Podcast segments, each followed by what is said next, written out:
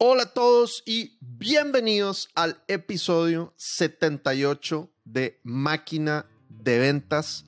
Santiago, Benjamín, Eloy, ¿qué dice mi Jackalope?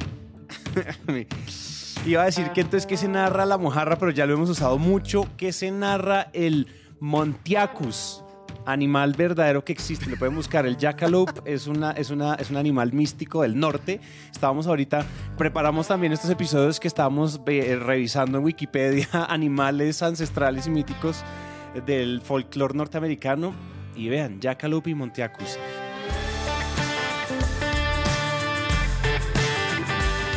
Oye, tenemos algo muy interesante. Este es un episodio mega especial porque estamos de nuevo rompiendo algo que veníamos sin hacer hace, hace un montón, creo que desde el 2020, si no estoy mal.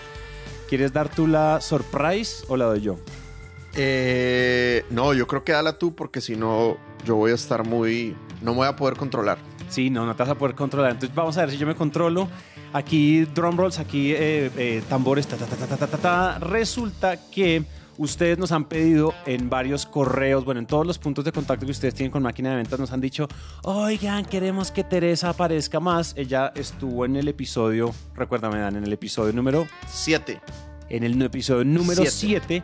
Y de ahí han pasado, creo que 70 episodios y no la hemos vuelto a invitar, sabiendo que todas las métricas nos decían que teníamos que volverla a invitar. Y es algo que queremos empezar a hacer. Así que Señora Teresa, bienvenida aquí. Es más, la última vez que Teresa estuvo en el show no era mamá, ahora es mamá. Es decir, tantas cosas que han cambiado. Hola Teresa.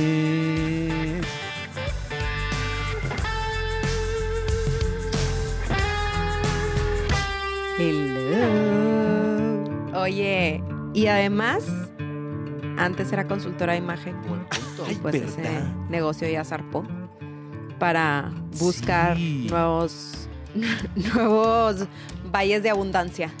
Este, entonces sí, muchas cosas han pasado. 100%. Ahora tu rol es dentro de Sandler Colombia como Chief Innovation Officer. ¿Estoy en lo correcto? Así es, estoy tras bambalinas, muy feliz y muy contenta y súper emocionada de estar aquí. Así que nada, Gracias por la invitación. Como siempre, un placer muchachos. No, pues vamos a hacerlo, vamos a hacerlo. Vamos a hacerlo. Igual, es, es, una invitación a tu propio podcast. Este podcast también es tuyo. Entonces, pues no es como que es, o sea, tú cuando digas y ya, ah, pa, y abres la puerta y la patadas. Correcto. A patadas, como siempre. pa. Oye, hay, hay, una cosa, la inspiración, la inspiración de este episodio es muy particular y la razón también porque queríamos que Tere se reiniciara en el mundo de máquina de ventas es porque estábamos el otro día en la casa de Dani Tere hablando sobre como los retos que tienen los vendedores, el mundo de los vendedores, revisando un poco de feedback que nos llega en, por correo, en las redes y demás, como tratando de juntar información. Y nos dimos cuenta que varias de las, de las preguntas o dudas o retos que la gente tiene, nosotros hemos corrido varios, varias, varias encuestas, ustedes nos han ayudado a llenar esas encuestas, entonces gracias, es que el vendedor suele tener suele ser atacado, suele ser em, embrujado por el síndrome del el famoso síndrome del impostor o síndrome de impostor, sobre todo al momento de hacer prospección, que es el, es el momento de más exposición, de más vulnerabilidad, de más miedo al rechazo, un montón de cosas que suceden en la prospección, que todos los que han prospectado, así sea una vez, saben que prospectar es... Es tan difícil prospectar que David Sandler se inventó una regla para que te valiera tres tortillas la prospección no te tiene que gustar, solo la tienes que hacer. Así, de ese nivel él se dio cuenta que la gente era aversa a la prospección. Entonces dijimos, oiga, ¿cómo así? Hablemos de este tema y nos dimos cuenta que ni Dan ni yo hemos sido particularmente víctimas del, del, síndrome del impostor, al menos no tanto. Yo creo que ahorita yo estaba recordando y creo que un par de veces me ha sucedido, pues lo he sentido. Y, Tere de repente se empezó a echar así el ta, ta, ta, y que esto y que lo otro. Y dijimos, ¿por qué no hacemos un episodio de estos? Y creo que ese es el contexto. Tere, ayúdame a complementar el contexto, pero creo que esa es la razón por la que nace este episodio. Claro, yo creo que todos en algún momento de nuestra vida hemos experimentado el síndrome de impostor, pero a veces no lo tenemos tan identificado como tal. Entonces, parte del ejercicio es hacer con la audiencia un diagnóstico de si tiene síndrome de impostor. Y vamos a ver si Santi y Dan son eh, impostores undercover o que no son conscientes de su impostoridad. Entonces, nada, eh, la idea es obviamente explicar muy resumidamente qué es, pero también pues yo soy una mujer en recuperación. La verdad es que he tenido síndrome de impostor muchas veces en mi vida. Eh, creo que me he vuelto mucho mejor para identificarlo y obviamente pues es parte de lo que vengo a aportar pero pues también ayudarlos a que se identifiquen y que pues sepan que es completamente normal. O sea, lo que tú estás diciendo es que Santi es un impostor al decir que no ha tenido síndrome del impostor. Exactamente, y también tú. Inception. no te escapes. Las capas, las capas del, las capas del, del, del, del, impostor. Decir que eres impostor mientras que no eres impostor es impostor en sí mismo. No. Leonardo Martínez Scorsese estaría muy orgulloso de lo que estamos haciendo aquí. Además, no es por nada, pero dicen las estadísticas que le pasa a la gente más chingona, ¿eh? Así que no lo sé. Si no son chingones. Sí. Ahorita pensando que yo soy bien chingón, yo seguro he sido impostor, entonces. Una cosa va de la mano con la otra, ¿o qué? Bien impostor. Bien impostor. Bien impostor. Ah, tanto que creo que yo no me llamo Santiago, ahora que lo pienso. Bueno, raza. A ver, pero entonces, digan, sus digan su definición. ¿Qué creen que es el síndrome de impostor? Antes de que yo les revele la verdad. A ver, yo, yo creo que síndrome del impostor es cuando te da miedo hacer algo porque sientes que no tienes el derecho de hacerlo. Entonces, por ejemplo, en, en prospección es como decir, yo quién soy para vender esto yo quién soy para hablar con un... Yo quién soy para vender esto si acabo de entrar a esta empresa y ni conozco bien el producto. O, yo quién soy para venderle un tomador de decisión si yo nunca he tomado decisiones del nivel que ese tomador de decisión toma. Esa sería mi, impresionante definición digna de la RAE. Muy bien, estoy deslumbrada. Estoy, estás deslumbrada. Mi definición es como la sensación o la emoción de no merecimiento frente a logros que sí son 100% propios. O desarrollado de otra manera y más visto hacia la prospección, hacia las ventas, es como, es por ejemplo, la sensación de que uno no merece eh, la respuesta o uno quién es para merecerse la respuesta de un tomador de decisión de alto nivel, uno quién es para estar en una reunión de descubrimiento con un tomador de decisión que probablemente además eh, hay, una, hay, una, hay una distancia de, hay una distancia de estatus de, negocio probablemente. Yo siento que es eso, es como esa sensación de no merecimiento y, y justamente creo que en la prospección se aplica muy, muy, muy interesante porque finalmente lo que todo lo que sucede en la prospección es 100% actuar tuyo. Entonces, si uno siente que uno no, que uno no se merece hablar, uno no se merece eh, eh, tener esa reunión, uno, se mere, uno, no, uno no es quien, ¿cierto? Como diríamos, no sé, en Colombia esa frase es muy, es muy común y es, yo no soy quien para decirle al prospecto que me dé media hora o que me conteste preguntas, quién soy yo para quitarle su agenda de tiempo, cosas de estilo. Creo que para mí esa es la definición, la sensación de no merecimiento, de algo que sí te mereces. Creo que los dos tienen como una versión, pero creo que está mucho más ligada a la baja autoestima versus el síndrome de impostor. Entonces ahí les va, digamos, la definición de la RAE eh, de diccionario, ¿no? La definición de diccionario es, es una condición en la que una persona se siente ansiosa y no puede sentir, ni celebrar, ni disfrutar su éxito a pesar de ser una persona de alto rendimiento y con logros medibles y objetivos. Esta condición hace que las personas se sientan como un fraude, un farsante o un mentiroso y duden de sus propias habilidades. O sea, básicamente es como que a pesar de que tienes logros comprobables, medibles, hay evidencia de que has hecho las cosas bien y en el caso de la prospección, por ejemplo, que has conseguido una cita, que has llegado al tomador de decisión, que tu comercial de, 30 segundos está bien hecho y, el prospecto responde correctamente a, o te consigue la cita o te consigue el lead, no eres capaz de aceptar que así como estás, así como eres en este momento, ya puedes lograr resultados todo el tiempo piensas que te falta algo o que en realidad fue cuestión de suerte, no fue que tú hubieras hecho algo bien.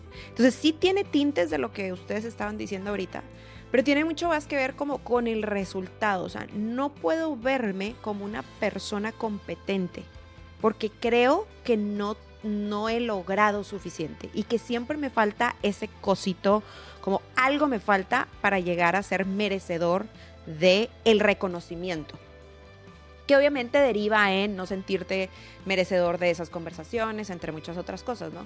Por ejemplo, yo que ya, ya ven que les conté que yo soy una eh, impostora en recuperación. Cuando empecé mi negocio en consultoría de imagen, eh, hacía muchas cosas gratis, o sea, yo regalaba muchísimo mi trabajo, con la excusa de que yo mentalmente me decía, pues no, no sé tanto, como que me falta aprender más cosas y no lanzaba mi negocio formalmente, digamos, no vendía mis servicios activamente, no prospectaba, solamente atendía lo que me caía, porque en mi cabeza siempre me faltaba algo. Llámese el curso de imagen en X especialidad o X lugar del mundo o con X mentora, me faltaba el local ¿sí? Un local que dijera mi nombre en la entrada, donde la gente pudiera ir y que se viera súper wow y súper profesional. La página web, Daniel sabe que estuve 400 años trabajando en una página web que nunca salió al aire, by the way. Este, y, de verdad, o sea, y, y nada más para que tengas tantito contexto, en ese momento yo tenía dos carreras, varias certificaciones, había leído y estudiado muchísimo, había comprado todos los libros para estudiar la certificación de la Asociación Internacional de Consultores en Imagen, ya había leído y estudiado todos los libros. Y aún así, yo sentía que tenía que compensar, o sea, que no sabía lo suficiente. Entonces, ¿qué pasó? Eso hizo que yo, que pasaron dos cosas en mi vida. Una, que obviamente fueron los aprendizajes más grandes de mi vida, ¿verdad? Pero la primera fue que me asocié mal y permití muchas cosas porque sentía que yo era la que tenía que aguantar, porque esa persona me estaba haciendo el favor o me estaba dando el honor de, de permitirme ser su socia. Y por el otro lado, también sentía que por pues, otra persona sabía más que yo, tenía más experiencias, etcétera, etcétera, ¿no? Y la segunda cosa es que me tardé muchísimo en cobrar por mis servicios de imagen, los daba gratis y era puro síndrome impostor, era no sentirme capaz, ¿no? Y después de que terminé mi última sociedad, un día Dan me encontró llorando en la cocina en esas crisis de sociedad que son como casi divorcios y me dijo, ¿por qué no pones tu propio estudio de imagen y haces tus propios cursos? Y entonces como que eso me dio el ánimo, dije, bueno, mira, ya, si esto no funciona, ya, chao, esto no es lo mío. Eh, estuve un mes preparando todos los cursos, los diseñé, monté mis primeras campañas de Facebook, esto fue en 2014 antes de irnos a Colombia, y los lancé. Y fueron un éxito rotundo. Y de verdad, eso me dio la evidencia que yo necesitaba en ese momento para decir, sí puedo. Y tengo todo para, para seguir adelante, para tener un negocio rentable y para tener un negocio que puede monetizar y no me faltaba nada para empezar a cobrar. Ya tenía la caja, o sea, la caja de herramientas ya la traía, pero yo era incapaz de verlo. ¿Por qué? Porque no era capaz de ver mis resultados, no era capaz, como no me había expuesto lo suficiente para tener resultados evidentes, pues no podía verlos. No podía verme al espejo y decir, soy una chingona, soy una consultora de imagen entrenada y ya puedo cobrar por esto y le genero valor al cliente, ¿no? Entonces, con esta definición en mano, eh, no sé si ustedes creen que han tenido síndrome de impostor y si no están seguros, pues les tengo preparada una sorpresa.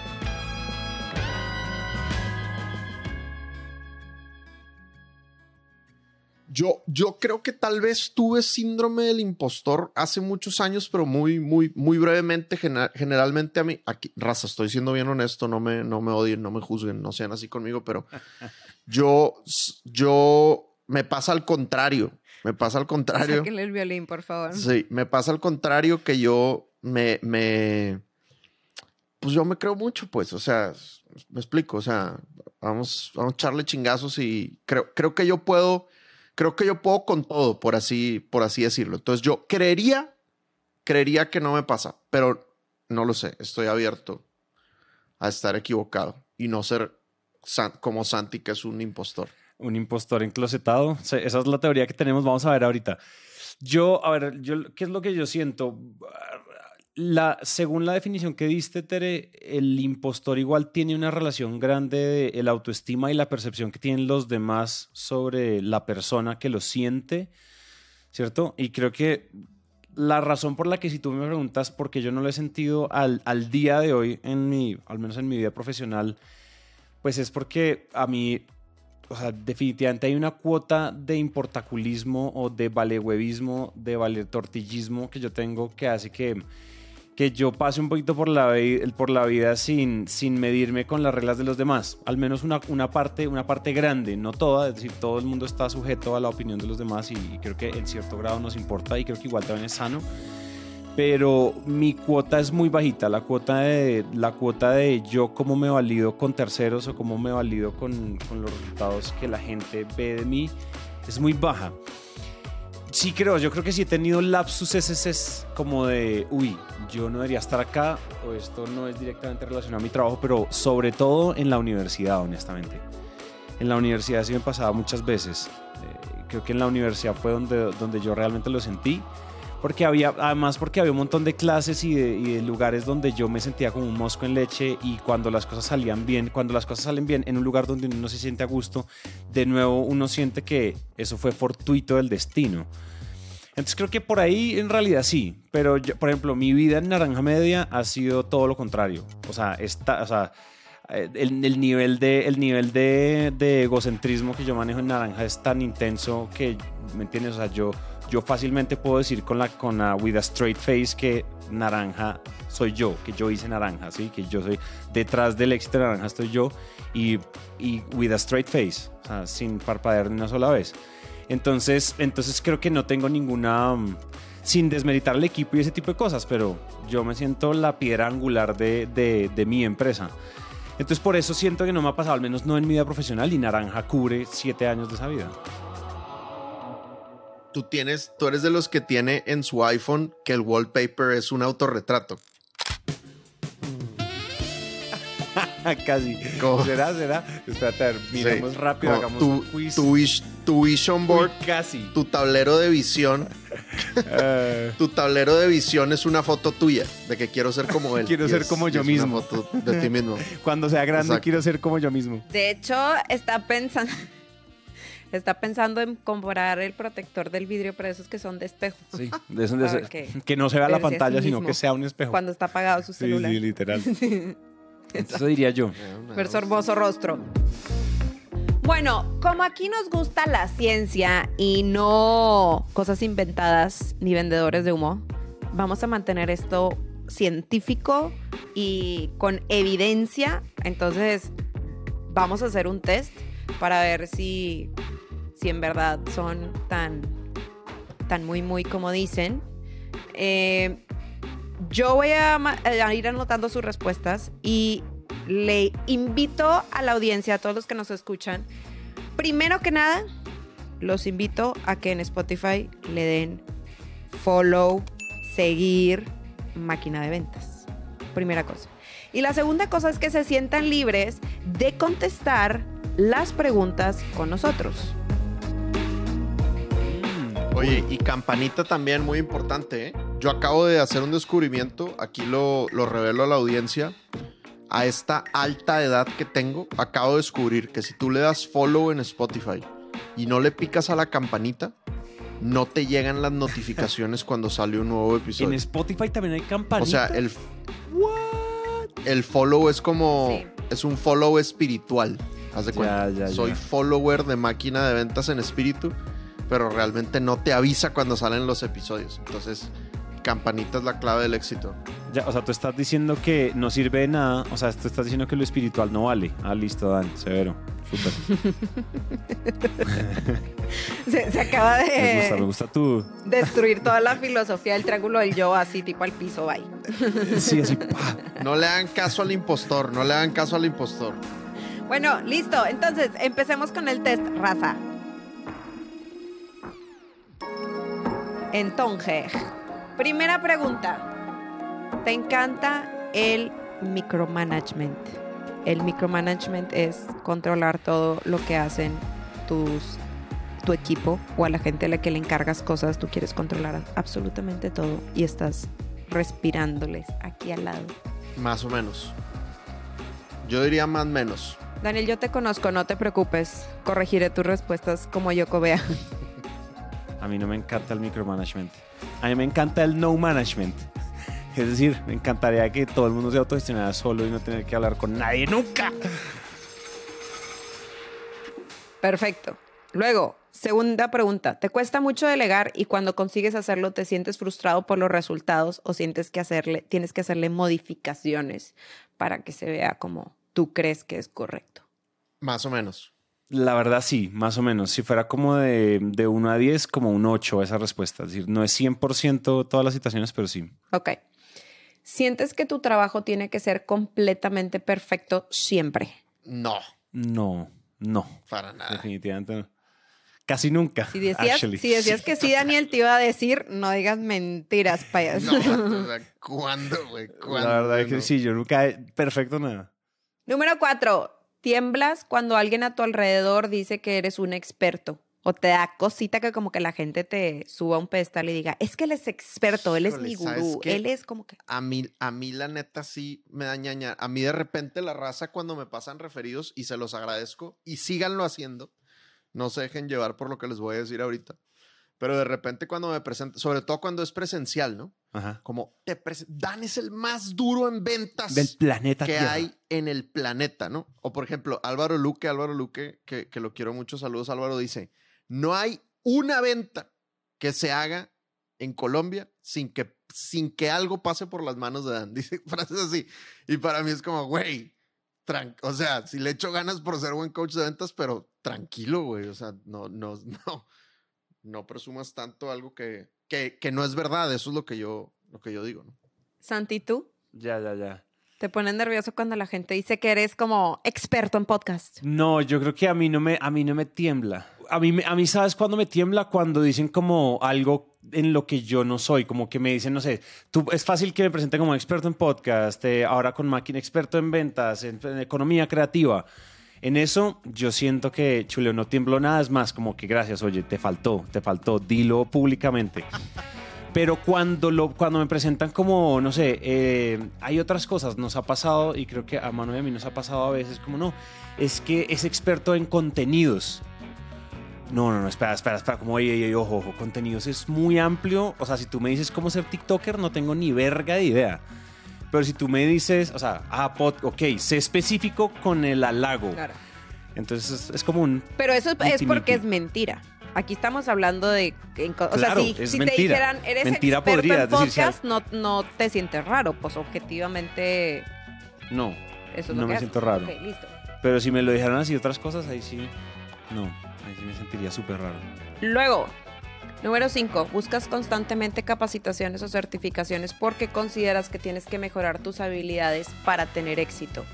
O sea, que sientes que te falta esa capacitación para realmente llegar a lograr algo. Ay, pues yo sí invierto mucho en. O sea, no sé si es por los motivos que dices, pero. Pero, o sea, es- Tiene que ser por el motivo que yo digo. O sea, no quiero ser dictatorial, pero sí tiene que ser por eso en este caso.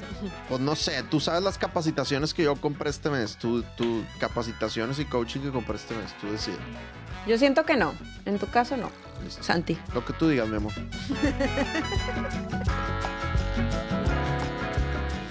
Yo la verdad, el problema es, o sea, yo, yo siento que yo- me pasa lo mismo que Dan, no por las razones que dice como a mí me, o sea, estoy a una capacitación del éxito, yo en realidad siento para ser mejor, en realidad siento que no. Incluso eh, cuando yo entré a Sandler hace tantos, hace, no sé, 2020 más o menos, que además empezamos este podcast, era muy curioso porque yo en realidad decía como, o sea, yo puedo vender, ¿cierto? Y fue en retrospectiva que me di cuenta que lo necesitaba, que si no hubiera aprendido esto, no hubiera logrado esto, pero en ese momento el pensamiento no era ese. Entonces creo que no. Es decir, a mí sí me gusta y lo hemos dado y, mo- y hemos dado ese consejo muchas veces. A nosotros nos gusta invertir buen dinero en capacitaciones, pero no por esa razón particular, ¿sabes? La siguiente pregunta. ¿Te avergüenza pedir un trabajo si no cumples con todos los requisitos de formación o educación? O sea, si no estás al 100, o sea, de decir... nunca he pedido un trabajo. No, no, no, no, no de trabajo, sino ponlo de que, por ejemplo, no sé, aceptar un proyecto para un cliente o algo así, porque sientes que todavía no estás en ese nivel. Yo siento que a Santi no le pasa porque Santi vende cosas que no sabe hacer y de todos modos después averigua cómo las hace. Entonces, eh, eso estoy segura que eso no le pasa a Santi. Sí, literal. Yo no, exacto. No, a mí, a mí yo creo que no me pasa. Sí, yo tampoco. Eh, te quedas hasta tarde en la oficina, o más bien, te quedas más tarde en la oficina que el resto de tu equipo, incluso cuando hayas acabado lo que tenías que hacer para ese día? Ni de chiste. En, en algún momento. Ni de, chiste. En algún momento de la historia, pero no. Ahorita no. No en este momento. Yo creo que la única vez que yo he trasnochado por trabajo fue entregando, entregando, haciendo el proyecto de macroeconomía en la universidad. Entonces, la verdad, no. macroeconomía. Dios te bendiga. Mi three hour work week. Trato, trato de no hacerlo. Listo. Te estresas cuando no trabajas y piensas que es un desperdicio el tiempo de inactividad. No, yo no creo eso. Siento que no les pasa. De repe, a mí sí, a mí sí me, a mí sí me pasa, o sea, a mí sí me pasa cuando, como cuando no está tan programado, ¿sabes? O, no sé, cuando, por, por ejemplo, cuando son vacaciones agendadas, como... Sí, exacto. Si son vacaciones agendadas, o, o, o sabes qué también me pasa cuando, cuando están a punto de llegar las vacaciones, por ejemplo, ahorita que estoy a dos semanas de irme de vacaciones, y hoy me dijeron cómo vamos en ventas, que vamos bien, pero yo quiero que vayamos mejor. Como que digo, chin, güey, no, no debería de irme de vacaciones. Bueno, ok, ya te lo puse. No, yo en realidad no, en realidad no. En realidad a mí no me pasa, o sea, a mí no me pasa a mí, yo el tiempo, soy fan del tiempo de ocio. Has dejado a un lado tus aficiones y pasiones por el trabajo. Santi, yo sé que no. No, yo no, exacto. Pues, pues en cuanto, sí, o sea, yo acabo de tomar la decisión de dejar de, trabajar tanto y ahorita que sí tengo como más tiempo para otras cosas, yo, yo creo que no sé si podría haber tomado, yo no siento que podría haber tomado la decisión antes, siento que no estaba en el momento, pero sí hay, o sea, definitivamente hay cosas que he dejado de hacer porque, no sé, la guitarra, el piano, aprender idiomas, o sea, sí ha habido cosas que he dejado de hacer porque, pues, le tengo que dedicar al trabajo. Perfecto. Siguiente pregunta. ¿Eres de los que dicen con frecuencia, no necesito la ayuda de nadie? No. No, yo la verdad no. No, no, no. O sea, la verdad yo sí acepto mi declaración de ignorancia es diaria. Sí. Súper. Yo soy mucho menos inteligente de lo que la gente cree. y por eso, ergo, necesito ayuda todo el tiempo. ¿Creen firmemente que tienen que lograr las cosas por ustedes mismos? No. No, yo tampoco. Número 12. Tus solicitudes son requisito de proyecto y no necesidades como persona. No, me gusta más, yo soy más del requisito, del lado del requisito. del lado del requisito me gusta, soy fan del tono de la, del, del tono de la orden, más que del favor. Pero bien dicho. Yo no, creo que yo no me... En la chamba sí, pero como que fuera del trabajo procuro no pedir muchos favores, la verdad. Últimas tres, eh, últimas tres preguntas. Entonces, cuando te enfrentas a un contratiempo, ¿pierdes la confianza en ti mismo porque no rendir bien te hace sentir vergüenza? No, la verdad no. No. A mí sí me, a mí sí me duele, sí me duele y me tiro mala onda como, güey, o sea, a mí todavía me, me, pasa como vato, o sea, no hiciste esta, o sea, por ejemplo, el otro día me pasó de que, güey, ¿cómo no pregunté si estaba cotizando con otros, con competidores míos? Y sí me digo como, estás bien puñetas, no mames. O sea, tú enseñas este pedo, güey. O sea, me, me, me, me pasa eso. ¿Pero te avergüenzas? Mm, pues me, me, avergüenzo, me avergüenzo momentáneamente. O sea, puede, puede que, que me dure, la vergüenza me dure un poquito menos que la vergüenza por irme de vacaciones. A mí, a mí la verdad, no, no me avergüenzo ni pierdo confianza en mí mismo. Yo creo que la respuesta es muy parecida a la de Daniel Ernesto yo siento, yo sí me doy como, me, autoflagelo 6.3 segundos, la verdad. Listo.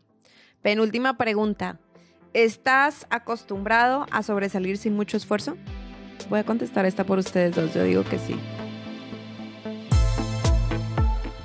Y la última. evitas los desafíos porque te es incómodo intentar algo en lo que no eres bueno. Y ojo, no porque lo puedas delegar, sino porque te es incómodo el hacer el oso. O sea, no sé, te invitan a jugar Nintendo y tú no juegas Nintendo porque no sabes jugar Nintendo y dices que no a la invitación por miedo a no hacer el oso o por miedo a esa experiencia de ser el único que no sabe jugar Nintendo. ¿Sí me explico? Lo estoy poniendo obviamente en un plano súper tonto, pero ¿para qué? Yo no juego juegos de mesa que no pueda ganar. Yo al contrario, mm, o sea, si yo no puedo intentar algo es por inhabilidad física o mental. Es decir, porque por alguna razón, no sé, el guayabo no me deja montarme a un jet ski y me vomito en el jet ski. Pero yo me le lanzo a todo lo que aparezca. Cuando yo no hago algo es en serio por una incapacidad inamovible de para esto se necesitan dos manos y me, y me, y me esguincé el izquierdo, entonces no puedo. Esa es la única cosa, a mí sí me gusta aventármele a todo. Entonces no, la respuesta sería no, porque no es por esa razón en particular. Ok, entonces, bueno, aquí viene la hora de la verdad. Pues según este test, si contestaste que sí a cualquiera o alguna de estas preguntas que les hice, o sea, todas estas preguntas se refieren a síntomas de síndrome de impostor, a cualquiera, no había ni una media chance. Entonces, Santi, una, dos, Santi tiene dos, ¿ok? Ajá. Y Daniel tiene una, dos, tres, cuatro, cinco, seis, siete, ocho. O sea que Santi es más impostor que yo. No, tú eres más impostor que Claro, pero Santi es impostor de ser impostor. Santi es impostor de ser impostor, es lo que estoy diciendo. ¿Quién lo diría, Daniel Ernesto? Pero bueno, o sea... Creo que los dos somos impostores. Te gané 8-2, güey. Yo creo que el punto... El punto es que te gané 8-2. Lo importante de este episodio era ganar y era quién es más impostor que el otro. no son competitivos ni nada, par de... bueno, entonces, cuéntenme, ¿qué aprenden de este ejercicio? Ah, pues, eh, a ver, yo pienso que todos tenemos un grado de impostor, es decir, yo creo que no, es definitivamente no es blanco y negro como cualquier cosa en psicología, comportamiento humano, la psiquis del ser humano no es, no es blanca y negra, es decir, no, esto no es, ah, es que la gente que tiene el cerebro izquierdo más, yo no sé qué, solo ellos pueden ser impostores, yo creo que en realidad no, todos tenemos una cuota de impostor en diferentes momentos. Ahí probablemente mi impostor es un poquito menos visible a un impostor de alguien que si de pronto hubiera dicho sí a todas por ejemplo. Eh, de pronto, como diríamos, un, impostor más, más sigiloso. Mi impostor puede ser mucho más sigiloso. Y pensando en tu historia en la que contaste ahorita, sí, definitivamente, probablemente mi impostor es más sigiloso, pero es cuestión de, no, no es cuestión, es, o sea, la impostoreidad es cuestión de, es gradual, no es, no es, no es un switch, ¿no? Como que, pum, impostor, pum, no impostor, ¿cierto? Eso creo yo. ¿Qué opina tú, Daniel? Yo creo, yo lo que me doy cuenta es que hay un, hay un nivel de impostor que es tolerable, ah, como, como un, impostor funcional, digamos. Yo creo que tengo eso. Yo creo que tengo síndrome del impostor funcional, eh, pero que si pudiera como desbloquear esos, esos niveles de impostoreidad que, que tengo, podría llegar o sea, yo estoy muy, muy contento con lo, he logrado, lo que he logrado en la vida, pero, pero podría llegar mucho más lejos si hago ese desbloqueo y empiezo a ser más como, como Santi. O sea, bajar de un 8 a un, a un 2, puta, estaría con madre. de poder, poder tener mi foto, mi, mi, retrato de wallpaper en el iPhone, güey, tener ese nivel de autoestima estaría bien chingón. Oye, ¿sabes qué siento también? Siento que el síndrome de impostor, y creo que es una razón por la que ustedes, o sea, sienten que no les pasa, y, en parte también porque no es que les hayan pasado todas las que venían en la lista, como si yo pienso en mi ser de, de hace cinco años o de hace 10 años, pues claramente yo hubiera contestado que sí a todas estas preguntas. Creo que tiene mucho que ver con que a la gente que ejecuta más, probablemente le den menos.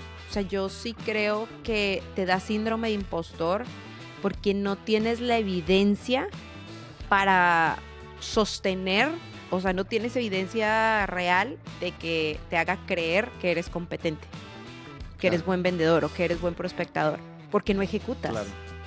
No estás exponiéndote. No te, alcanzas a dar cuenta. Exacto, exacto, exacto. Entonces creo que es ahí donde, donde está, está el asunto. Creo que, y eso creo que es una cosa de self-awareness también de darnos cuenta de que pues si no eres tan bueno ejecutando o si no eres tan bueno con el comportamiento, pues seguramente vas a ser más eh, propenso a esto, ¿no? Pero ahora que ya saben qué onda o cómo se ve, digamos, el síndrome impostor, eh, ¿Cómo creen que se vería, y esto es para que la gente se identifique más en las ventas o en la prospección, dónde creen que se aparece este fantasmilla o cómo se aparece este fantasmilla en la prospección? ¿Cómo se ve un vendedor prospectando, un vendedor con síndrome de impostor, ¿Cómo, qué le pasa en la prospección? ¿Qué se les ocurre?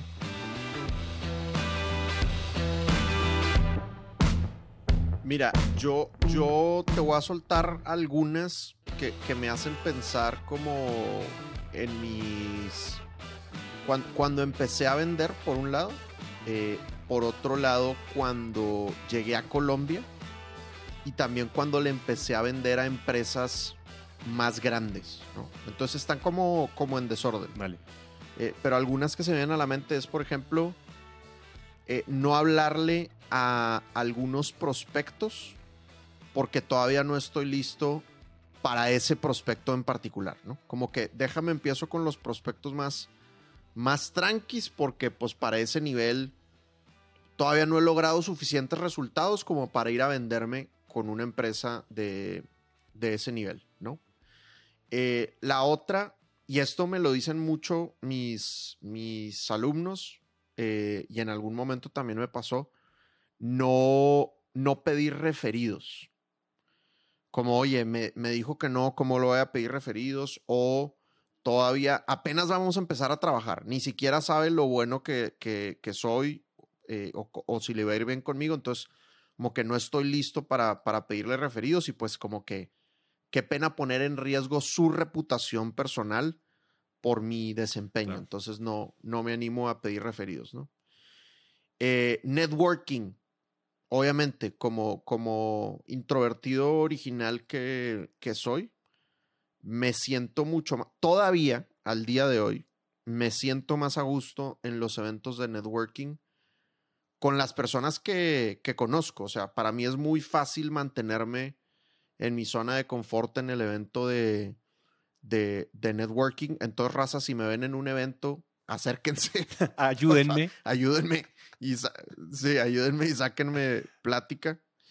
Em, otra es cuando estás en, en la prospección. Esta, esta sí a mí personalmente no me pasa tanto, pero sí la he escuchado de, de gente con la que he trabajado que se dan muy duro cuando cometen errores.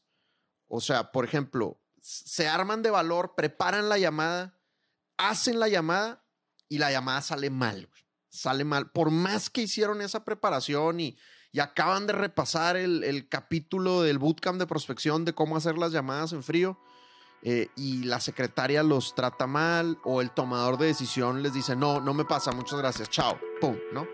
O sea, ese golpe emocional no lo brincan rápido, sino como, como no puede ser, pagué el curso y aún así no lo puedo hacer, es que definitivamente yo no estoy hecho para vender es como que recuperarse de ese golpe puede durar, deja tú horas, puede durar días para que se vuelvan a, atrever a hacer eh, una llamada, ¿no? Entonces, bueno, son, son, son algunos que, que, se me vienen, que se me vienen a la mente.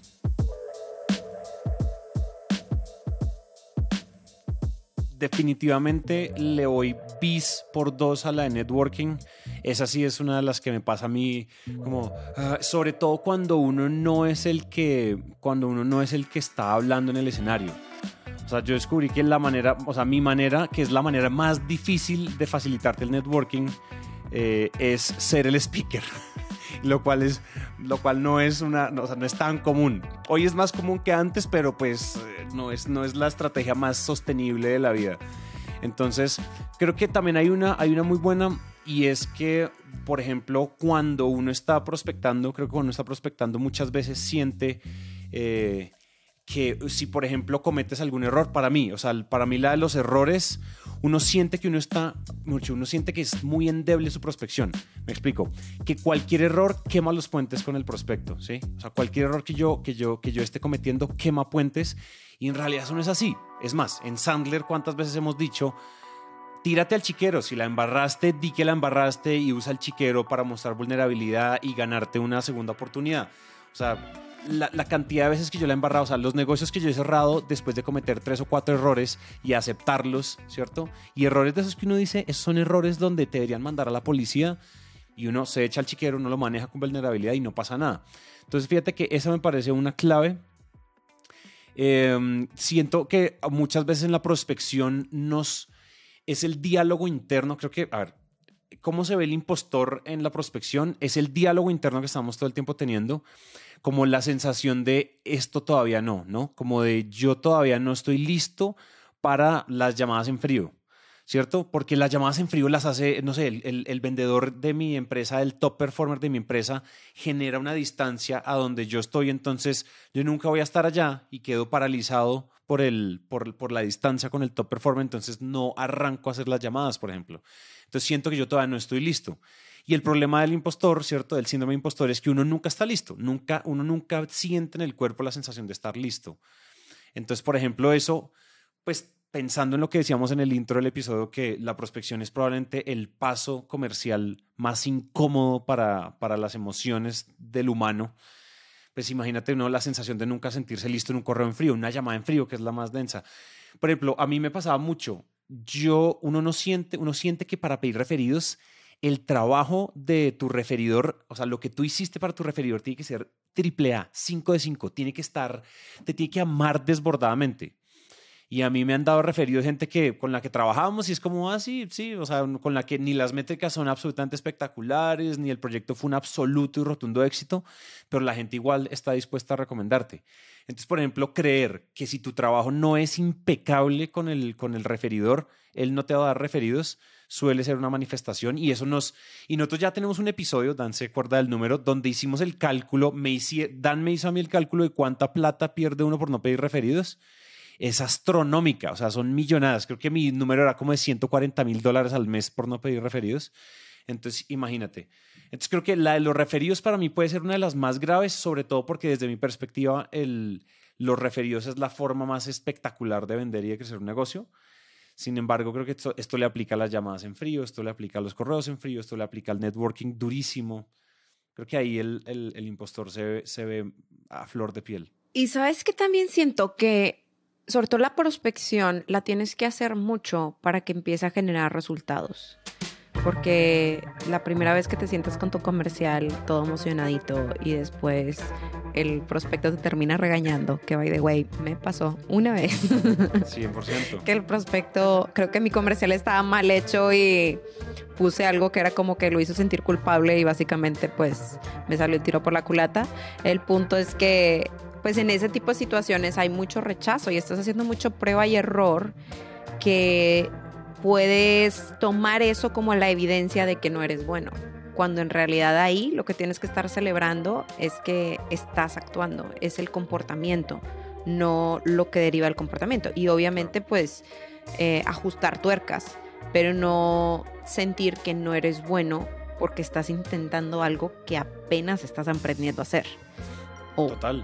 Sí, o sea, apenas estás haciendo llamada, ¿no? Entonces ese rechazo también puede hacerte sentir mal y que tomes decisiones pues extremas cuando pues en el caso, ¿no? Fíjate que una de las cosas que decíamos en uno de los primeros episodios, creo que fue el segundo o el tercero de Máquina de Ventas, donde hablábamos de cómo lidiar con el rechazo, es que, o sea, el síndrome del impostor puesto en ventas es como echarle gasolina al fuego, porque yo creo que no hay ninguna otra profesión en el planeta Tierra que tenga un desgaste emocional como el de las ventas si uno no está como con los pies firmes, en uno mismo, los pies firmes en, su, en, sus skills, en sus capacidades. Es decir, la, o sea, si, uno, si uno llega inseguro a las ventas, uno puede salir el doble inseguro. ¿sí? No estoy diciendo que las ventas tienen la culpa, pero los, los, es, como, es, como dicen, es como cuando dicen que el dinero no corrompe a la gente. La gente es corrupta, solo que es corruptica. Cuando, es, o sea, cuando uno es pobre y corrupto, pues no se nota. Pero cuando tú eres pobre, pero cuando eres billonario o tienes poder político, por ejemplo, y eres, pues se, se amplía. Yo creo que las ventas simplemente son una lupa hacia, hacia ti mismo y cuando, y si tú llegas con el síndrome del impostor, llegas con inseguridad, llegas con problemas de autoestima, las ventas o te las pulen a los, a los golpazos, o sea, así como el, el hierro al calor y el, herrero, y si no, como te, las exacerba y las... Entonces si tú eras bien inseguro y tenías miedo al juicio de terceros y entonces ves cómo te juzgan terceros, te dicen que no, te rechazan, te dicen que no, te cuelgan el teléfono, pues imagínate, te acuestas, te, te entras a la ducha y te sientes sucio por, todo, por tu día de ventas, ¿me entiendes? Yo creo que ese tipo de cosas hay que tenerles como un... Esos son los asteriscos, como los términos y condiciones también de una profesión que es absolutamente hermosa, probablemente de las, de las más lindas que hay. O sea, yo, pues, yo sesgado y enamorado de las ventas, pero pero a la vez tiene, tiene un lado, como todo, tiene su luz y sombra. Y en este caso esa es fuerte, sobre todo para alguien que siente el impostor así como que lo, lo posee. Y bueno, ahora que ya dijimos varios ejemplos de cómo se ve o cómo vemos a un vendedor prospectado en la prospección que tiene síndrome de impostor, cómo nos podemos identificar. Eh, ¿Qué recomendaciones les harían o hay algún tip por ahí que les quieran compartir a la gente? Yo, digamos que como antigua o más bien, ¿cómo se dice? En recuperación, impostora en recuperación. Em, una cosa que, que, me ayudó un montón y, y, sobre todo que me dio como mucha tranquilidad es que eh, cuando estaba haciendo el research para este episodio, descubrí que hay un estudio de KPMG de 2020 que dice que el 75% o 3 de cada 4 mujeres tienen síndrome de impostor. Sí es más común en las mujeres que en los hombres, pero porque creo que somos, a veces no nos atamos tanto a los resultados y sí hay una presión social como más grande de que tenemos que ser perfectas mamás, perfectas atletas, eh, cuidarnos, eh, no sé, ser exitosas en muchos, muchas arenas. Entonces, como que sí siento que cuando no te salen todas bien, pues sientes que no vales pa' puro cake. Y la neta es que, pues, sí vales, o sea, sí tienes, sí tienes resultados, solamente que tienes que saber encontrarlos y ser objetiva al respecto. Pero bueno, me dio tranquilidad saber que es muy común en las mujeres. Y además, que es mucho más común en las industrias de emprendimiento, academia y tecnología. O sea, yo claro. casi no he sido empleada, realmente he sido emprendedora y creo que es, volvemos a lo mismo. Y yo creo que podríamos poner ahí ventas, ¿no? Porque siento que el emprendimiento 100%. y las ventas van de las manos. O sea, casi todos los emprendedores pues son quienes venden. Exacto. Todos tienen que vender, claro, por supuesto. Entonces, pues no sé, si ustedes, ustedes quieren empezar con, con sus tips, ¿quieren que les comparta los míos o cómo le quieren hacer? Yo tengo un tip que se me viene a la mente de, de cómo yo he superado mis. Bueno, ahora que ya reconocí públicamente que efectivamente tengo síndrome del La impostor. ciencia reconoció. Sí, yo quería mantenerlo oculto, pero ya que Teresa eh, me desnudó en público. Así es. Eh, y no, no sé qué, qué tanto esto es tip o es más como un hack, ¿sabes? Es más como un hack y yo creo que no le aplica a todo mundo, pero yo me refugio y, por eso tal vez podría decir que soy síndrome, tengo síndrome del impostor en, en rehabilitación también. Yo me refugio en el éxito de los demás. ¿Qué significa eso? Eh, pues por ejemplo, oye, Máquina de Ventas es producido por Naranja Media, la productora de podcast más grande de Latinoamérica. Entonces yo me siento mucho más seguro de presumir nuestro podcast, pues porque tengo a Naranja. Y pues obviamente Sandler, ¿no? La marca se llama Sandler Dan Macías, pero pues primero va Sandler. Entonces me refugio en el éxito que ha tenido Sandler a, a, nivel mundial. Entonces de repente los clientes me preguntan, oye, ¿has trabajado con compañías de X industria? Y yo, por supuesto, güey, hemos trabajado con todas, con todas las compañías, con todas las industrias del mundo. Y probablemente Yodan no, pero Sandler a nivel mundial sí, sí lo ha hecho. Entonces eso ha sido un hack y yo les cuento que a mí algo que me pasó y, y y, pues este hack es como... Tiene el, tiene el límite. Eh, yo alguna vez vi en riesgo, por alguna historia que contaré en otro momento, pero vi el riesgo de dejar de trabajar en, en Sandler, de dejar de tener Sandler en mi vida.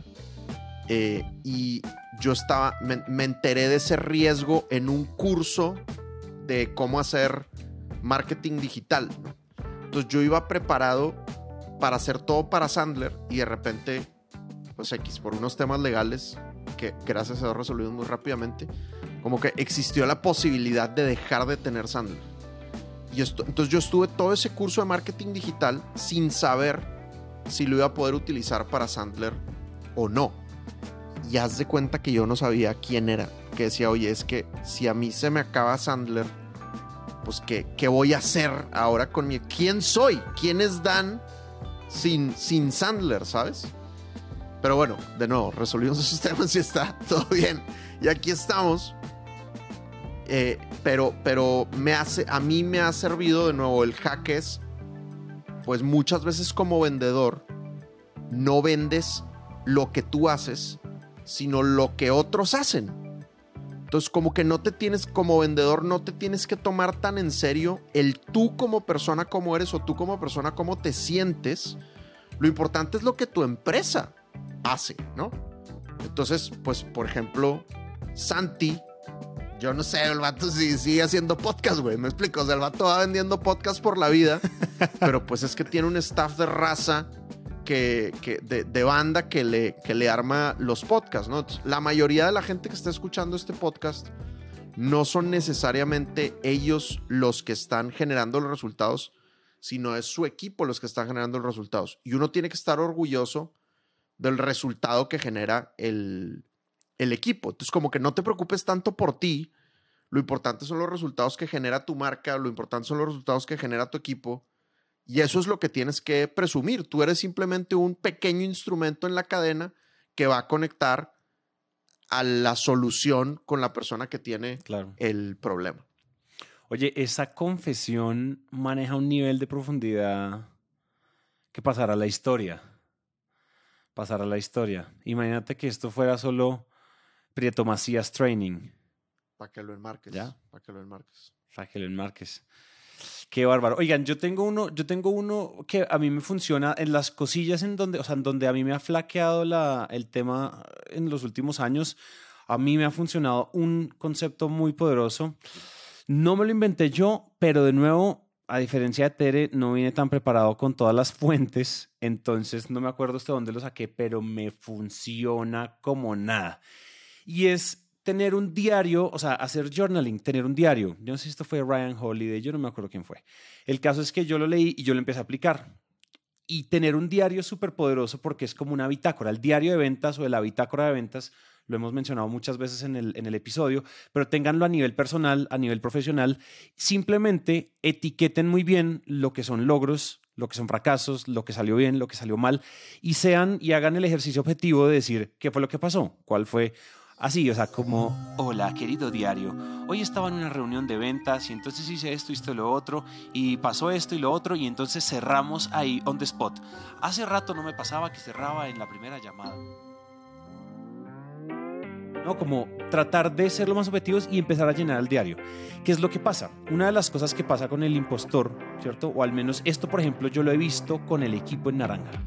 Y es que inmediatamente suceden las cosas todos tratan de darse, de, poner la responsabilidad y la gratitud en, otros, en otras partes y nadie en realidad saca pecho, al menos muy pocos sacan un verdadero pecho de, pucha, esto lo hice yo, es mi obra, esto es gracias a mí.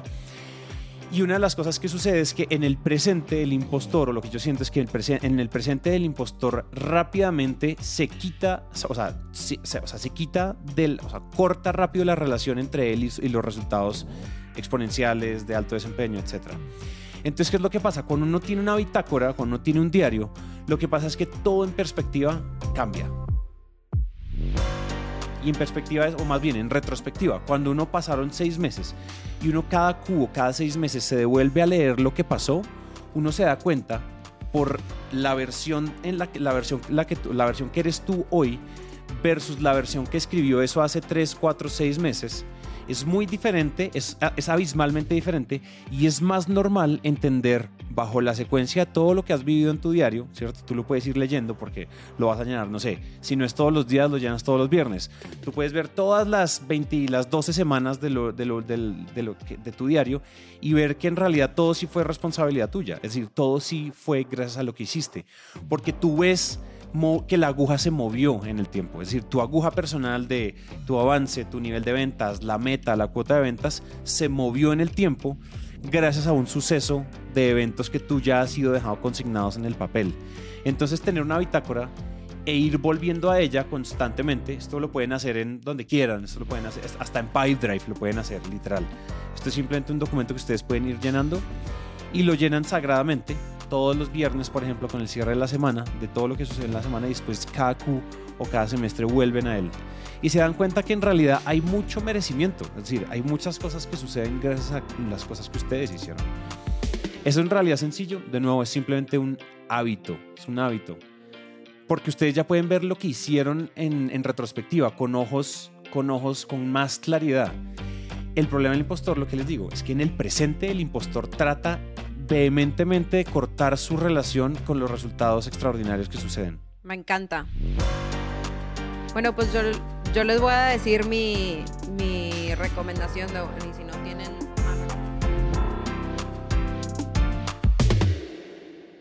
La primera que a mí me ayudó un montón y vuelvo a decir, esto lo estoy diciendo de que no siento que me he curado al 100, pero siento que soy mucho más consciente de cuando me está pasando y puedo reaccionar mucho más rápido en vez de esperar a que se convierta en tres sociedades eh, arruinadas, ¿sabes? O sea, que se vuelve un tema de años y bolita de nieve, ¿no? Como que siento que ahorita lo identifico muy puntualmente y cuando me sucede.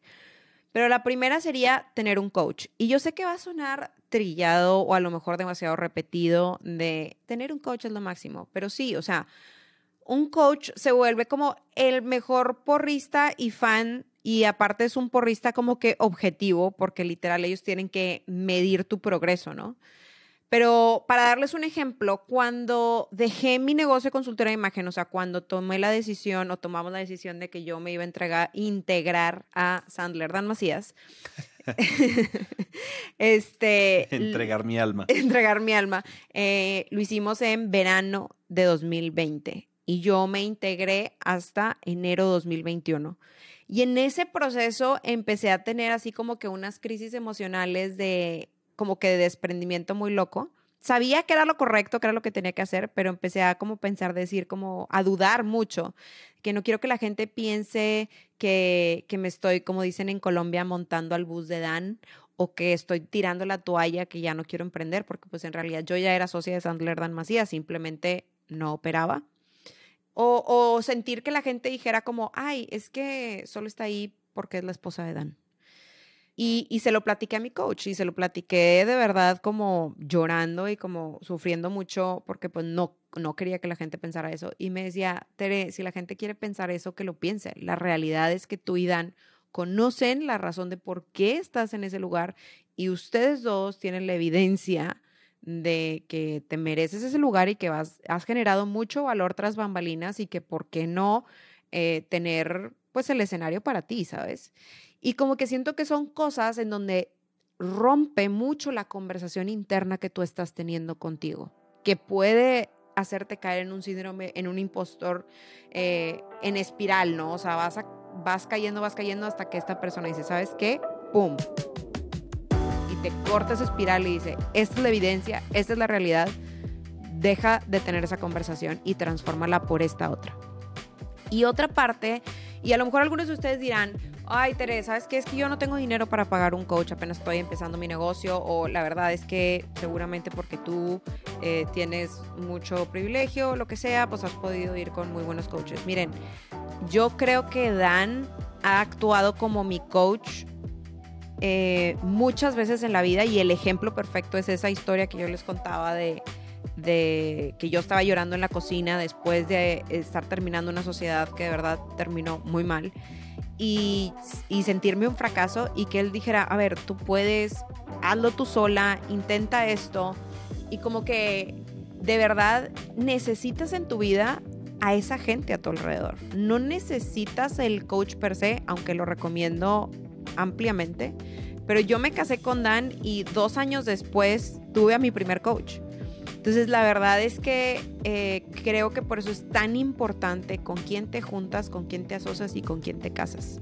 Porque pueden volverse esos coaches que rompen la conversación negativa con evidencia porque están al lado de ti viviendo tu vida, viviendo tu, camino y te hacen como, a ver, despierta.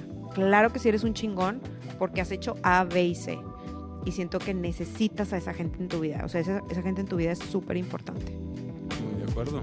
Yo tenía una cosa que decir respecto a, a, no a lo de los coaches, pero hablando de la gente con la que te juntas. Yo creo que definitivamente eh, o sea, el problema, si un impostor, o sea, si una, no un impostor, alguien con síndrome del impostor se junta con otros con síndrome del impostor, es, es complicado, o sea, decir, no es, eso, eso, va a ir en contracorriente de lo que podríamos decir un grupo de apoyo. Entonces yo creo que a los que sufren ese síndrome también es, puede ser muy sencillo o puede ser un hack de nuevo, promediarse hacia arriba, ¿no? O sea, hay una frase muy famosa que tú eres el promedio de las cinco personas con las que más andas, con las que más pasas tiempo y pues nada, suban el promedio. El que anda con patos se vuelve pato, el que anda con águilas se vuelve águila simplemente por promedia. o sea, te promedias inmediatamente con los patos y cada zapato te promedias con las águilas y subes a águila.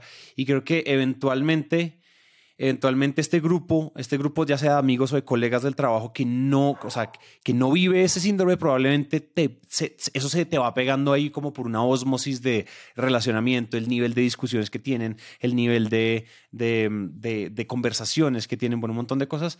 Eso, eso no lo digo sustentado en la ciencia, pero a mí me parece que definitivamente ahí hay algo interesante.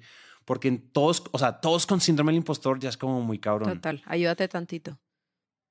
Otra cosa que a mí me ayudó mucho, quiero decir que a veces la gente confunde el ser un fracaso con no ser bueno en una cosa puntual. Entonces creo que es muy importante saber identificar esa diferencia porque lo más probable es que no seas bueno en una cosa puntual. Cuando estamos hablando de prospección, obviamente. Mi recomendación es más bien como que llenar el hueco de la habilidad que necesitas trabajar pero no automáticamente ir y decir, ay, bueno, es que soy un fracaso, ya me retiro de las ventas, ¿no? Por ejemplo, a mí me pasó mucho que cuando estudié consultoría de imagen, había muchas cosas en donde yo sentía que no sabía hacer las cosas, como hice la licenciatura, pero hubo cosas que literal no vi en la licenciatura, entonces sentía gaps como cómo hacer propuestas, cómo cotizar los servicios de imagen. Entonces leía libros y medio improvisaba y pues iba ahí como que armando el asunto, pero pues no, no lo tenía claro. Entonces en 2016 contraté a la primera coach que tuve que me ayudó a armar mis paquetes, a eh, explicarme cómo ella lo hacía, porque ella vendía corporativos, de hecho fue cuando empecé a vender más en corporativos. Y obviamente yo ya conocía Sandler, pero había ciertas cosas del precio y de cómo empaquetar los servicios que yo que me hacía sentir muy insegura y que me frenaba y que obviamente había mucho síndrome de impostor ahí, porque yo creía que me hacía falta aprender más de otras cosas o que yo no era no estaba suficientemente preparada y más bien el error era, Teresa, solamente necesitas aprender a armar propuestas y a armar los paquetes, o sea, armar tus paquetes de servicios. Y ya está.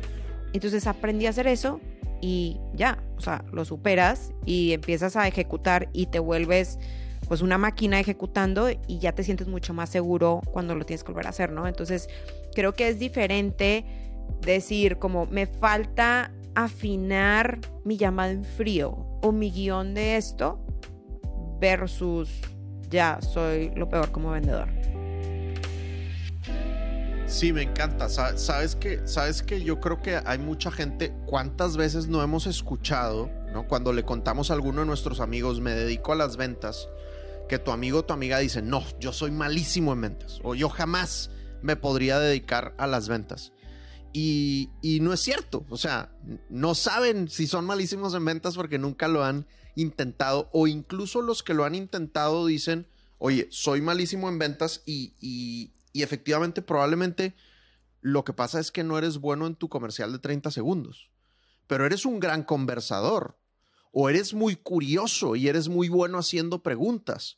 Lo que pasa es que como no tienes tu comercial de 30 segundos, pues entonces no puedes hacer todo lo demás y piensas que eres malo en ventas en, en general, ¿no? Entonces, pues en ventas hay que ir paso a paso, ¿no? Primero el comercial de 30 segundos, luego la llamada, luego el correo, luego el plan de prospección.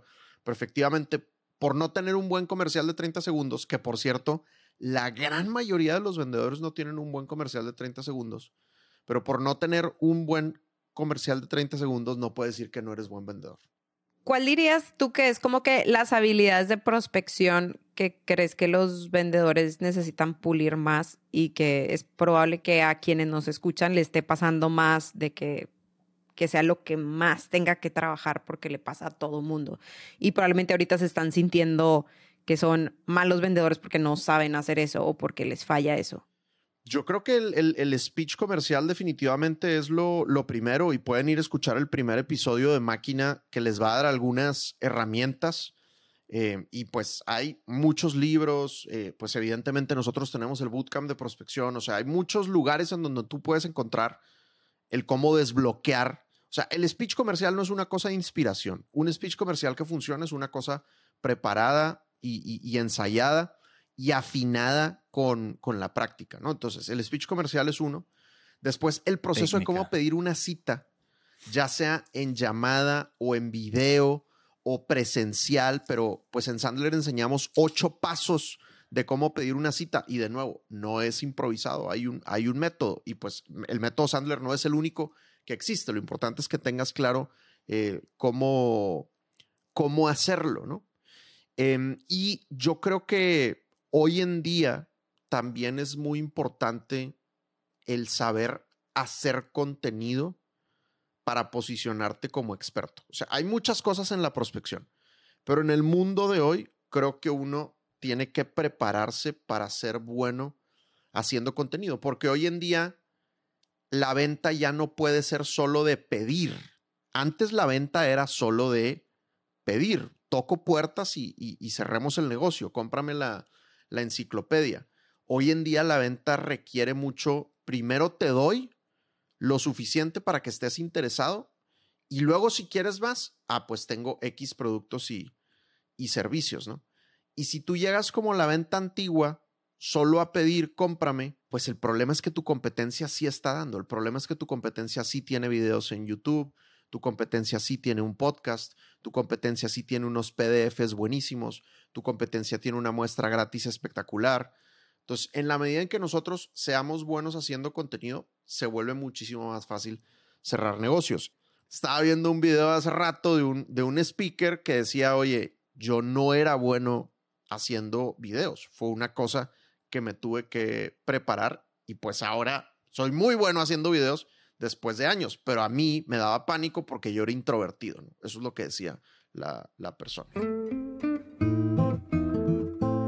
Y el último coso que les iba a recomendar, que es un ejercicio que yo lo ponía mucho en mis cursos de marca personal, porque básicamente en marca personal es como resaltar eso que te hace a ti chingón, ¿no? O sea, eso que por lo que la gente te reconoce. Entonces, a veces somos demasiado duros con nosotros mismos y somos poco objetivos cuando nos vemos a nosotros mismos. Podemos reconocer la grandeza en otros, pero no en nosotros mismos. Entonces, este es un ejercicio muy sencillo que yo le llamo un ejercicio de objetividad. Y es que hagas dos listas, ¿no? O sea, dos columnas. En una columna vas a hacer una lista que se llama evidencia de que soy incompetente y en la segunda columna va a ser evidencia de que soy competente. Y cuando digo evidencia, es cosas que puedo probar. O sea, trátenlo como un tema legal, ¿no? No cosas que, que, tienen, que si alguien más los ve, los puede ver desde otra... No es su opinión. Exacto. O sea, no hay perspectiva aquí. Es, es tipo el dato, la evidencia, el, el hecho apunta hacia que objetivamente sí eres competente o eres incompetente. Y yo creo que eso te da mucha luz y yo esa lista la pondría en un lugar visible donde suelo prospectar o donde suelo estar haciendo mis actividades de venta. para que cuando tengas esas experiencias que te bajan el autoestima y que te hacen pensar que no eres tan buen vendedor, tengas ahí tu listita que te recuerde de que objetivamente esto es simplemente un simplemente una piedra en el camino, pues. Pero no significa bajo ninguna circunstancia que seas un fraude, ni que estés actuando como que sabes. No, no es el fake it till you make it, o sea, no estás actuando como que eres, sino que eres. Evidencia. Así es. Em, y ese ejercicio a mí me encanta y yo siento que es como súper cambiavidas porque también hace que así nos empecemos a tratar a nosotros mismos con mucha más objetividad y no tanta eh, opinión o sesgo de que lo que nosotros nos hubiera gustado eh, o lo que nosotros estamos esperando, sino lo que es. Y a lo mejor, como decía, y lo junto un poco con el punto anterior, a lo mejor y lo que te hace falta, y, y, digo, y a lo mejor y si te das cuenta que en tu no competente es una lista más larga que competente, oye, pues a lo mejor dale una checadita por ahí y checa cuál va a ser tu siguiente curso, ¿no?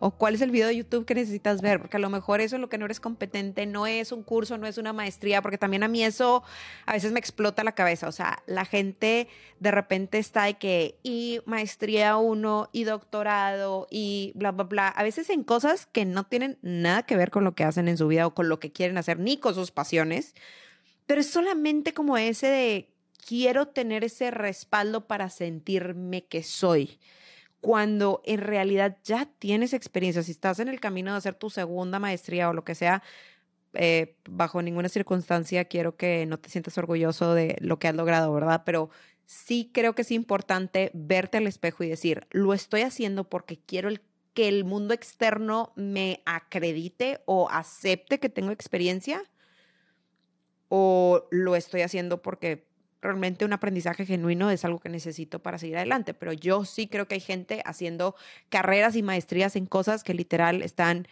en un video de YouTube o están en cursos cortos y que no es necesario como ir por el diploma o por el papel para ejecutar y tener verdaderos resultados. Claro. Así es, esa es, esa es. La otra que pueden hacer, yo tengo una última recomendación hablando de refugiarse en los demás y usarlo yo les puedo, me pueden escribir y yo les mando esta foto para que la pongan de fondo de pantalla, para que gocen. Eh, y si tienen esto, o sea, ya con eso, creo que el impostor se empieza a fumar.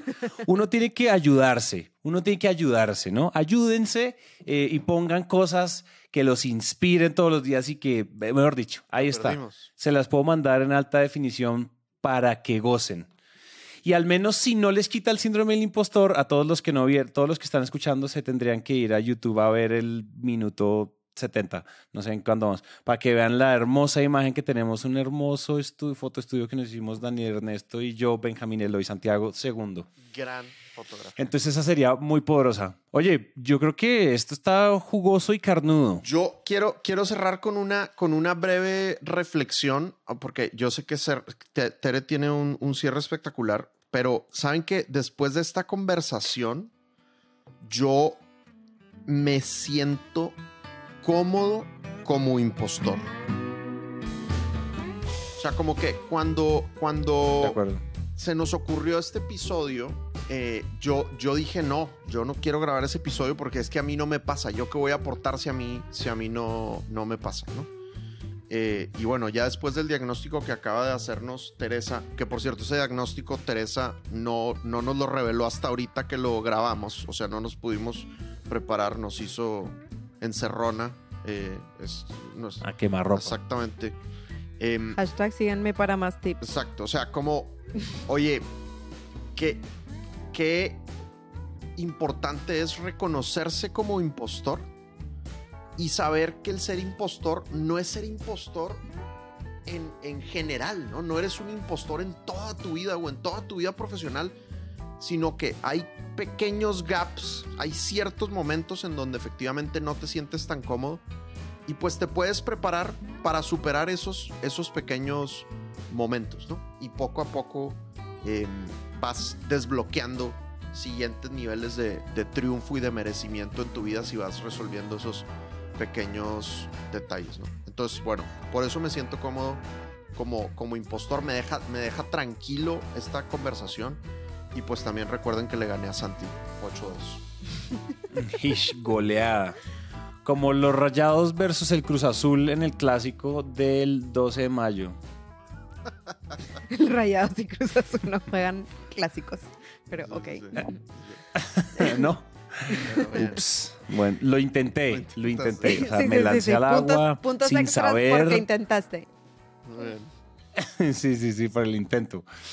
Tere, tómate el micrófono que tu cierre está espectacular. Listo. Entonces, bueno, si tú en este momento estás sintiendo que sí sufres del síndrome de impostor, te quiero compartir un poema slash oración em, que yo, que lo conocí por Tatiana Arias y que es una de mis mentoras y lo tengo pegado en varios lugares en mi casa y siento que es como que lo lees y te hace querer volar, pero bueno, ustedes van a ser los jueces de eso. Yo se los voy a leer para cerrar este episodio y espero que les dé el ánimo y la fuerza para creérsela y salir por ese prospecto que han tenido ahí guardadito en su CRM, que esperemos que sea Pipedrive. Eh, que lo tienen ahí escondidito para cuando sean verdaderamente chingones y les hablen y les pidan la cita. Entonces el poema se llama Regreso al Amor por Marianne Williamson. Nuestro temor más profundo no es que seamos incompetentes. Nuestro temor más profundo es que somos incalculablemente poderosos. Es nuestra luz no nuestra oscuridad, lo que nos asusta. Nos preguntamos a nosotros mismos, ¿quién soy yo para ser brillante, precioso, talentoso y fabuloso? En realidad, ¿quién eres tú para no serlo? ¿Eres un hijo de Dios? Hacerte chiquito no le sirve al mundo. No hay nada sabio en encogerse para que otros no se sientan inseguros alrededor de ti. Estás destinado a brillar, como lo hacen los niños. Naciste para manifestar la gloria del Creador que está dentro de ti. No solo está dentro de alguno de nosotros, está en todos. Y así, mientras permitimos que nuestra luz propia brille, inconscientemente le damos permiso a otros de hacer lo mismo. Al mismo tiempo que somos liberados de nuestros miedos, nuestra presencia automáticamente libera a otros.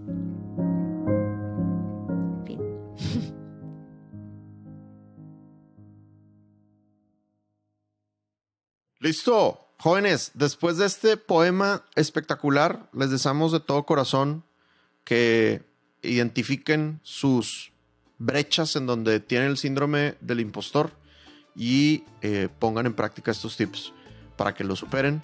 Y con esto podemos decir los tres que a la una, a las dos y a las tres lo tenemos.